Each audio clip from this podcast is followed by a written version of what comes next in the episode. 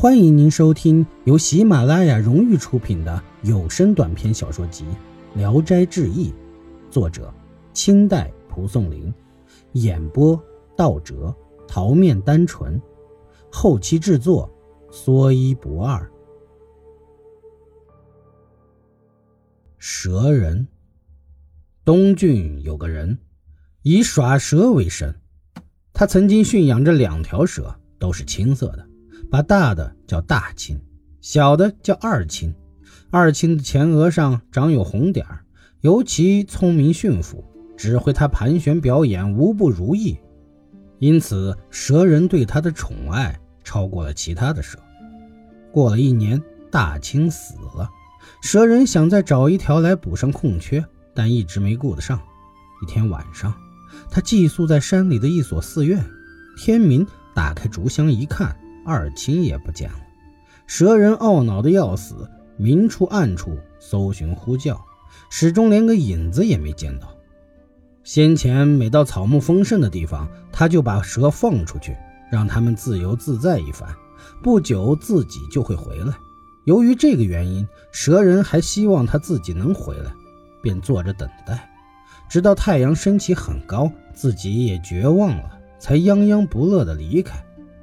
出门刚走了几步，蛇人忽然就听见杂乱的草丛中传来窸窸窣窣的声音。他停下脚步，惊愕的一看，是二青回来了。蛇人非常高兴，像得了无价之宝似的，把担子放在路边。二青也停下来，再一看，他的后边还跟着一条小蛇。他抚摸着二青，说道：“我还以为你跑了呢。”那小家伙是你推荐来的吗？说着就拿出饲料来喂它，同时也给小蛇一些。小蛇虽然不离开，但畏缩在那里不敢来吃。二青用嘴含着饲料喂它，好像主人招待客人似的。蛇人再喂它，它才吃了。吃完，小蛇跟随二青一块儿钻进了竹箱中。蛇人挑回去训练，小蛇盘旋弯曲，都合要求。与二青没有多少差别，因此就给他取名叫小青。蛇人带着他俩四方表演献技，赚了不少钱。一般耍蛇人耍弄的蛇不超过二尺，再大就太重了，就得更换一条。因为二青很驯良，所以蛇人没有马上把它换掉。又过了两三年，二青已长到了三尺多长了。握进竹箱里，那竹箱就被塞得满满的。于是蛇人决定把它放走。一天，蛇人来到了淄川县东山里，拿出最好的食物来喂二青，向他祝福一番后，便把他放了。二青走了一会儿，却又回来了，围着竹箱蜿蜒地爬。蛇人挥手赶他说：“走吧，世界上没有百年不散的宴席。从此以后。”你隐身在深山大谷中，将来一定能修炼成一条神龙。竹香怎么可以长期居住呢？二青才肯离去。蛇人目送他离开，但一会儿二青又回来了。蛇人怎么赶他也不走，还用头碰着竹香。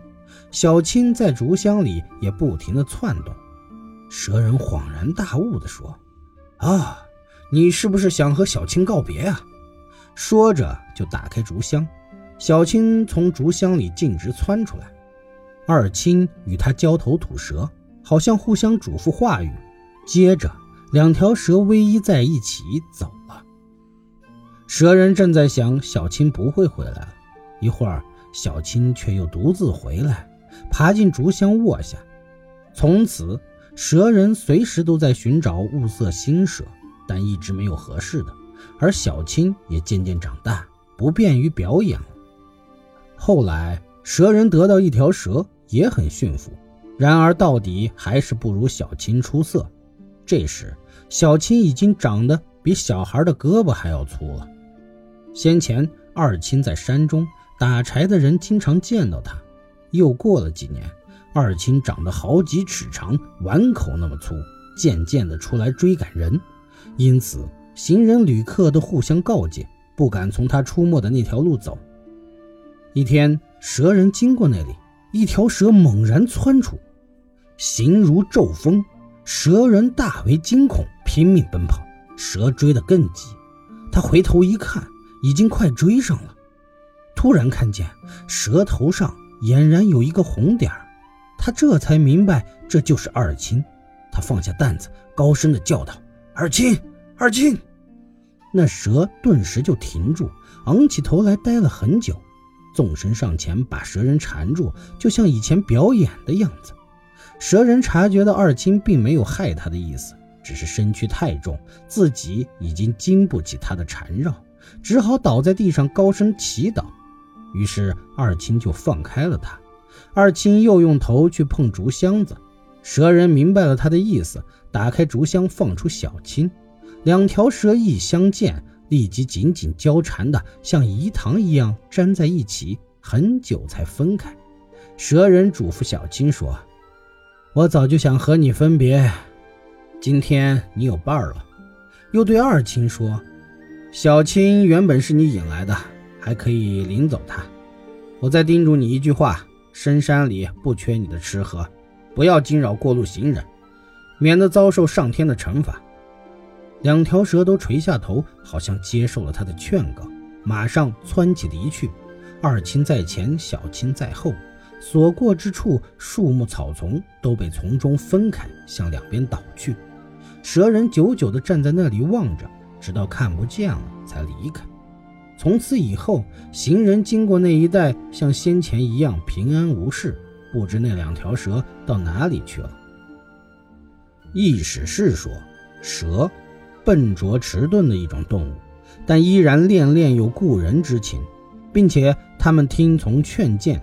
也如同转元物那样容易，唯独奇怪的是，那些堂堂为人者，对于那些有十多年深厚情谊的朋友，对于那些几十年都对你有恩典的人，动辄便思落井下石；也有那些对你忠言劝谏，不但悍然不理，反而把他当作仇人的人。